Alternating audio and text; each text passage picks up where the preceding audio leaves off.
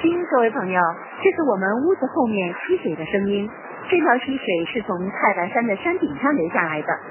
我是明珠，这里是终南山，严敬堂向您问好。